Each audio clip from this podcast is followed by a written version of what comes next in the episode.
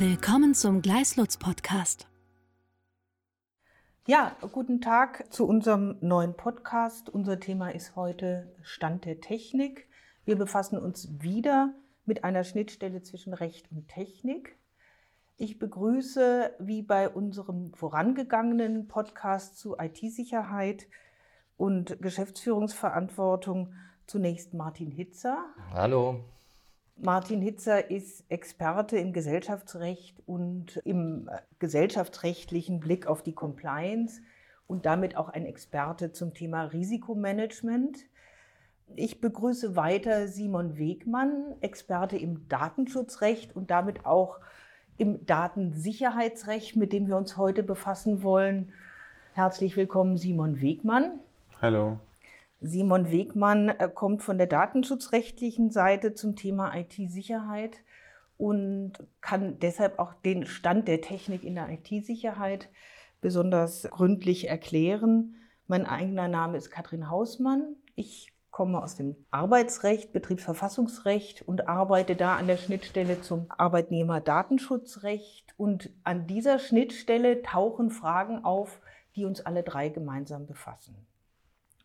Die äh, zunächst mal arbeitsrechtliche Frage, die sich stellt, ist, wie weit ist den Unternehmen vorgegeben, wie sie sich vor Cyberrisiken schützen? Das ist eine Frage, die vielleicht aus anderen Blickwinkeln gar nicht so interessant ist. Im Betriebsverfassungsrecht ist sie von erheblicher Bedeutung, weil Betriebsräte Mitbestimmungsrechte haben bei der Einführung von technischen Systemen die Mitbestimmung aber begrenzt ist da, wo es ohnehin gesetzliche Vorgaben gibt. Wie sehen die Vorgaben aus? Wie sehen sie aus zur IT-Sicherheit? Was müssen Unternehmen tun? So ganz klar scheint es noch nicht zu sein, wenn man die Presseveröffentlichungen über die Koalitionsgespräche im Oktober gelesen hat, konnte man lesen, dass die Verhandler über die Ampelkoalition sich gerade auch mit dem Thema befassen, einer oder mehreren gesetzlichen Grundlagen zur Abwehr von Cyberrisiken. Das führt uns zu der Frage, was gibt es eigentlich für gesetzliche Vorgaben dazu? Und daran anknüpfend wollen wir uns mit drei Fragen befassen. Einmal, was ist der Stand der Technik? Dann, was bedeuten Spezialvorschriften für die Normunterworfenen, aber auch für diejenigen, die durch Spezialvorschriften zur IT-Sicherheit gerade nicht angesprochen sind? Und wo kann ich mich eigentlich informieren darüber, was der Stand der Technik ist? Das sind die drei Fragen oder vier, die wir näher beleuchten wollen. Und ich steige ein, Simon Wegmann, mal mit der Frage, was gibt's denn eigentlich so für Vorgaben aus dem Datenschutzrecht, aus dem IT-Sicherheitsrecht an Spezialvorschriften und was sagen die so? Simon Wegmann. Vielen Dank. Also die erste und wahrscheinlich wichtigste Vorschrift, die auch direkt aus dem IT-Sicherheitsrecht kommt, ist voraussichtlich Paragraph 8a des BSI-Gesetzes. Das BSI-Gesetz regelt in diesem Paragraphen für die kritischen Infrastrukturen, die in der Kritis-Verordnung geregelt sind, ganz bestimmte IT-Sicherheitspflichten, nämlich insbesondere die Pflicht, angemessene organisatorische und technische Vorkehrungen zur IT-Sicherheit zu treffen und dabei halt auch die Pflicht, den Stand der Technik einzuhalten. Ganz ähnlich auch im Datenschutzrecht, das ganz breit alle Unternehmen betrifft, die personenbezogene Daten verarbeiten. Da müssen Unternehmen Maßnahmen treffen, um diese personenbezogenen Daten zu schützen, sowohl gegen Angriffe von außen wie auch von innen, als auch gegen den unabsichtlichen Verlust. Und auch bei der Einführung dieser Maßnahmen muss ich den Stand der Technik berücksichtigen. Ja, also das sind die Grundvorschriften, die sagen, ich muss IT-Sicherheitsmaßnahmen treffen und die müssen sich orientieren, sage ich es jetzt bewusst etwas unschärfer, am Stand der Technik. Im 8a BSIG steht ja sogar für die kritischen Infrastrukturen, dass er eingehalten werden soll. Und der 8a BSIG geht für die Zukunft noch weiter und gibt bestimmten Unternehmen, also in den kritischen Infrastrukturen, vor, dass sie ab Mai 23 ganz bestimmte Systeme einsetzen sollen, nämlich Systeme zur Angriffserkennung. Da wird dann auch noch gesagt, was darunter zu verstehen ist, dass es nämlich IT-Systeme sind, die Merkmale aus dem laufenden Betrieb kontinuierlich und automatisch erfassen und auswerten. So steht es drin für bestimmte Unternehmen, nicht für alle. So steht es drin ab 2023. Und das führt uns jetzt zu zwei Fragen. Die eine nochmal, Simon Wegmann, was ist denn eigentlich der Stand der Technik? Wie fasse ich den? Wie fange ich den ein? Wogegen grenze ich den ab? Und die nächste Frage dann, Martin Hitzer, die sich daran anschließt, was gilt für diejenigen, die diese klare Vorgabe, sich daran halten zu müssen, nicht haben? Können die einen Umkehrschluss anstellen und sagen, ich muss es nicht tun? Simon Wegmann, was ist der Stand der Technik? Also zuerst ist das natürlich ein sehr äh, sperriger Begriff und er befindet sich im deutschen Recht auch noch in Nachbarschaft zu noch sperrigeren Begriffen. Nämlich es gibt einmal die allgemein anerkannten Regeln der Technik, dann gibt es den Stand der Technik und dann gibt es den Stand der Wissenschaft und Technik. Also die ersten, die allgemein anerkannten Regeln sind vielleicht die, die tatsächlich jeder kennt, die so zu Erfahrungen förmlich geronnen sind. Die sind jetzt nicht mehr cutting edge, aber gerade deswegen Standard selbst in weniger risikoträchtigeren Bereichen. Der Stand der Wissenschaft ist sozusagen am anderen Ende des Spektrums. Der ist nur verpflichtend in besonders gefährlichen Bereichen, zum Beispiel Kernenergie. Und da muss dann aber auch wirklich alles berücksichtigt werden, was sich die Wissenschaftler bisher an Sicherheitsmaßnahmen ausgedacht haben. Und genau in der Mitte dazwischen quasi finden wir den Stand der Technik, der bezieht sich schon auf Maßnahmen, die ich am Markt finde, die also schon zu einem gewissen Grad bewährt sind, aber die auch sozusagen trotzdem neuer sein können oder höhere Anforderungen stellen und auch höhere Sicherheit gewährleisten können als die allgemein anerkannten Regeln der Technik. Ah ja, also es äh, lassen sich schon drei Kategorien voneinander abgrenzen zur Orientierung. Martin Hitzer, was heißt es dann für die Geschäftsleitung, für den Vorstand? Wir hatten neulich darüber gesprochen, dass das Risikomanagement sich natürlich orientieren muss an Risiken und an dem, was technisch machbar ist. Da gibt es also jetzt mal grob betrachtet drei Kategorien von Ansätzen. Wie ist es gesellschaftsrechtlich zu bewerten, wenn so eine Vorschrift greift oder gerade nicht greift, wie der 8a BSIG? Ähm, ja, Kathrin, das ist, wir haben es letztes Mal schon gesagt, ein Teil der Leitungsverantwortung der Geschäftsleitung des betreffenden Unternehmens. IT-Risikomanagement ist Teil der Compliance-Pflichten der Geschäftsleitung. Diese Compliance-Pflichten folgen wiederum aus der allgemeinen Sorgfaltspflicht, der sogenannten Leitungssorgfalt. Und in diesem Rahmen müssen Unternehmen, die einer bestimmten gesetzlichen Vorgabe unterworfen sind, dieser Vorgabe ohnehin folgen, das ist die Legalitätspflicht, aber selbst wenn sie nicht unmittelbar anwendbar ist, muss der Stand der Technik bei der Frage des, wie gestalte ich ein IT-Risikomanagementsystem aus, von der Geschäftsleitung berücksichtigt werden. Das Ganze beginnt wie immer, wenn es um Compliance und Risikomanagement geht, mit einer individuellen Risikoanalyse des betreffenden Unternehmens. Da berücksichtige ich ganz abstrakte Faktoren wie Art, des Unternehmens, in welcher Branche bin ich tätig, welche Größe habe ich, äh, wie bin ich organisiert. Dann aber auch die konkrete Risikoexposition, also wie interessant ist das Unternehmen für Cyberkriminelle.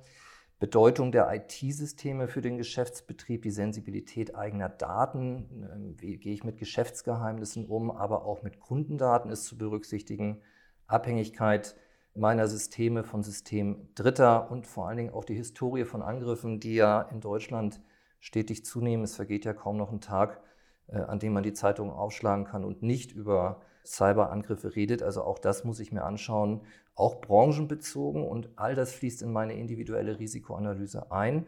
Und wenn ich jetzt meine Risikoexposition definiert habe, dann muss ich mich fragen, welche IT-Systeme und innerhalb der Systeme, welche Systeme wende ich eigentlich an? Muss es immer das teuerste, neueste sein? Nein, das muss es nicht. Äh, der Simon Wegmann hat gerade gesagt, weniger Ausnahmen bei ganz kritischer Industrie, wo ich den Stand der Wissenschaft zu folgen habe, bestätigen die Regel, dass es nicht immer das teuerste, das Beste sein muss. Es gilt der Dreiklang äh, bei der Abwägung des Ermessens. Das System muss geeignet sein, die spezifischen Risiken zu adressieren. Es reicht aber aus, wenn es erforderlich ist. Ähm, ähm, das heißt also nicht, wenn es überschießend gut ist, sondern wenn es das tut, was es tun kann, um dieses Risiko einzuschränken und eben auch angemessen. Also da kann ich tatsächlich dann auch ein, eine Kosten-Nutzen-Relation aufstellen.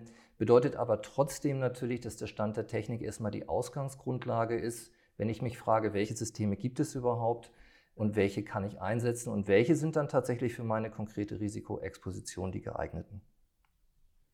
Ja, wenn der Stand der Technik, Martin Hitzer, der Ausgangspunkt für die weiteren Überlegungen ist, wenn man daran orientiert, sich fragt, was erforderlich ist und was geeignet, Simon Wegmann, dann steht man natürlich vor der Frage, wo findet man jetzt den Stand der Technik? In der Zeitung und in den Veröffentlichungen der IT-Sicherheitsexperten liest man unaufhörlich, dass die IT-Sicherheitssysteme der Technik der Angreifer stets einen Schritt hinterher sind. Selbst wenn man das weiß, weiß man aber noch nicht, was ist denn der Stand der Technik? Wo findet sich das? Wir werden es jetzt technisch nicht erörtern können, aber was sind die Quellen? Ja, also wenn man äh, wie quasi auch ein Jurist bei Null anfängt, was IT-Sicherheit angeht, dann sollte man wahrscheinlich auf der Homepage des Bundesamts für Information und Sicherheitstechnik beginnen. Wenn man in einem europäisch tätigen Unternehmen sich befindet, dann eventuell auf der Website der ENISA, der European Union Agency for Cyber Security. Deren Empfehlungen sind eher auf Sonderthemen bezogen als so allgemein anwendbar wie die des BSI. Aber bei beiden ist man eigentlich ganz gut aufgehoben. Die haben auch ein, ein gutes Informationsangebot. Für Kritisbranchen, also Branchen der kritischen Infrastruktur, gibt es inzwischen in vielerlei Fällen auch branchenspezifische Sicherheitsstandards, die man sich bei Branchenverbänden oder sozusagen großen Unternehmen in der jeweiligen Branche äh, besorgen kann.